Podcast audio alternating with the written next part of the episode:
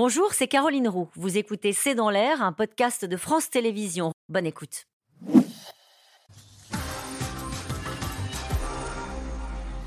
Une question de Jean-Paul dans le Var. Peut-on savoir qui a tiré cette roquette Des moyens d'observation peuvent-ils le prouver? Oui, on... Seule une commission d'enquête, à mon sens, pour calmer tous les esprits et toutes les théories, il est très difficile de croire à une version à une autre. D'accord. Une commission d'enquête quoi, internationale Les Nations Unies peuvent le faire, ils l'ont fait dans plusieurs euh, conflits. Les Nations Unies peuvent le faire, ou une organisation internationale. L'Union européenne peut mandater aussi de commission d'enquête. C'est si on veut vraiment en fait avoir euh, le cœur neutre sur cette opération. Toutes les ONG ont des systèmes, ont, aujourd'hui des, des, cellules d'études des, des cartes. Je pense à Amnesty International, mais à d'autres. Hein, Transparency et d'autres, qui ont des cellules euh, dans plusieurs pays qui permettent d'analyser à la fois les images satellites et les trucs. Je pense qu'on aura une réponse assez rapide, y compris de ces organisations telles l'Amnesty International. Philippe Danlero, pourquoi avoir annulé la rencontre Biden-Abbas? N'est-ce pas exactement ce que souhaite le Hamas? C'est très difficile de tenir cette réunion, sincèrement. Oui. Très difficile. La position de Mahmoud Abbas était intenable. Mm. Euh, donc, euh, lui ont montré ses conseils, lui ont montré les photos. Il est très difficile, il a bien vu la rue palestinienne. Il faut rappeler que la police palestinienne, justement, encerclée, ne voulait pas que les manifestants de Ramallah arrivent jusqu'au palais présidentiel, ce qu'on appelle Moqata'a. C'est-à-dire que la police palestinienne faisait un, travail d'ordre pour ne pas que les manifestations arrivent dans toute la.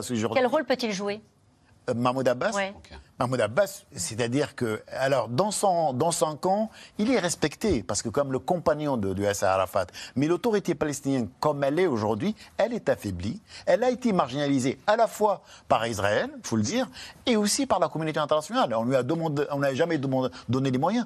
Il faut rappeler que le processus de paix est en panne depuis plusieurs années, et je rappelle ici que l'initiative du roi Abdallah, c'est important pour que les téléspectateurs sachent. Le roi Abdallah invite tous les chefs d'État à Beyrouth, leur dit vous ne sortez pas d'ici sans avoir fermé définitivement le dossier arabo-israélien. Les archives sont, existent.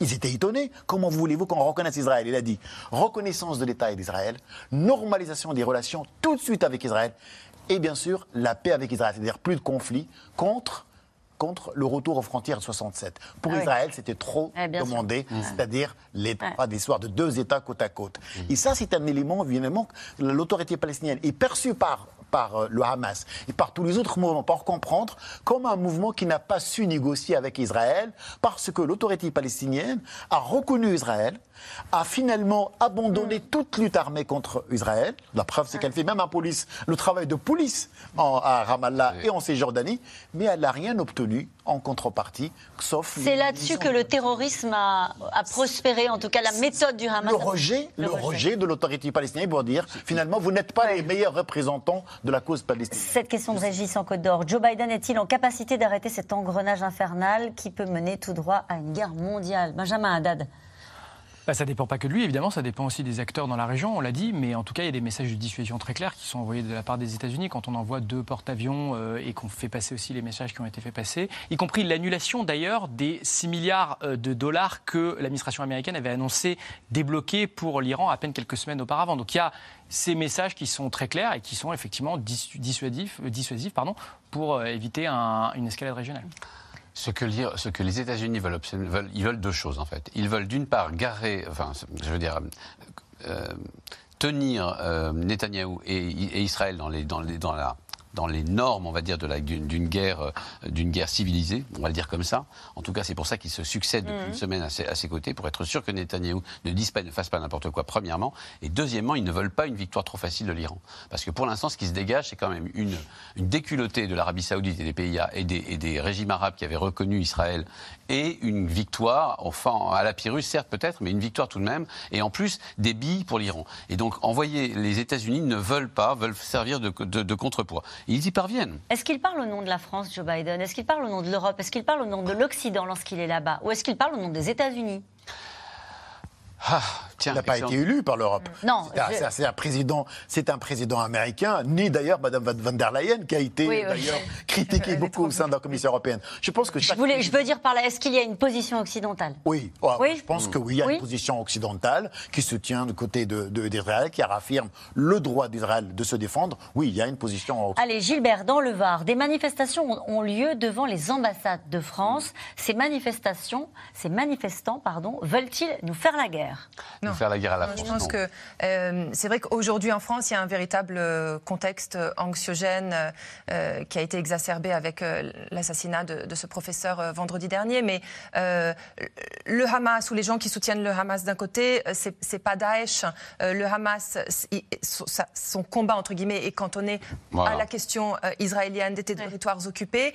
Daesh, c'est un mouvement beaucoup plus global qui le dit dans ses communiqués, qui lutte aussi contre la laïcité. Et c'est ça en France qui, qui, qui, est touché. Donc je pense qu'il faut faire la distinction entre les deux et, ne pas paniquer en voyant en effet ces, ces, images à la télévision. La Première ministre a fait le lien hein, en considérant que, euh, au fond, on pouvait faire un lien avec euh, le contexte euh, au Proche-Orient, avec l'attentat qui a eu lieu en France. Erroné, attention aux amalgames, attention à la panique, attention à l'émotion, parce que c'est ça qui, qui, pousse à encore plus de violence et de... Oui, mais il y a beaucoup d'images. Il y a ce que Gilles Kepel appelle le djihadisme, le terrorisme d'atmosphère. L'idée que sur les réseaux sociaux, on voit beaucoup d'images, que ça suscite de la colère, etc. Non, mais justement, c'est ça notre rôle de journaliste, de, décrypter, d'expliquer mm. ce qui se passe là-bas, ce qui se passe aujourd'hui. C'est les démocraties de prendre de la hauteur, c'est important. La paix sociale, la paix civile est en jeu. Mm-hmm. il, y a, une menace terroriste en France, elle n'est pas nouvelle, on la connaît. Euh, ça fait d'ailleurs des années que les, les, moyens des services de renseignement intérieur et extérieur ont été euh, renforcés, que l'arsenal juridique aussi.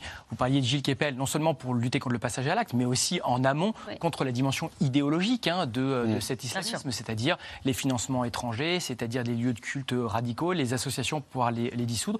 Euh, la sécurité a été renforcée, on est en, alerte attentat, donc euh, c'est un, un risque qu'il faut prendre au sérieux, que l'on prend au sérieux.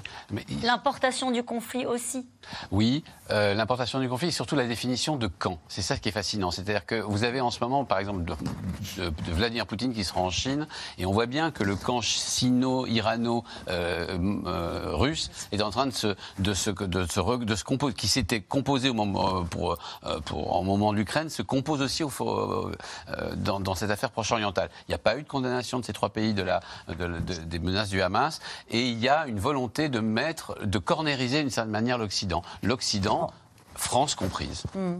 L'armée israélienne peut-elle défendre plusieurs fronts en même temps euh, Au sud avec la bande de Gaza, au nord avec le Liban et à l'est avec la Cisjordanie? La Cisjordanie, c'est la plus stable jusqu'à maintenant. Celle du Liban, c'est là où il y a une menace réelle.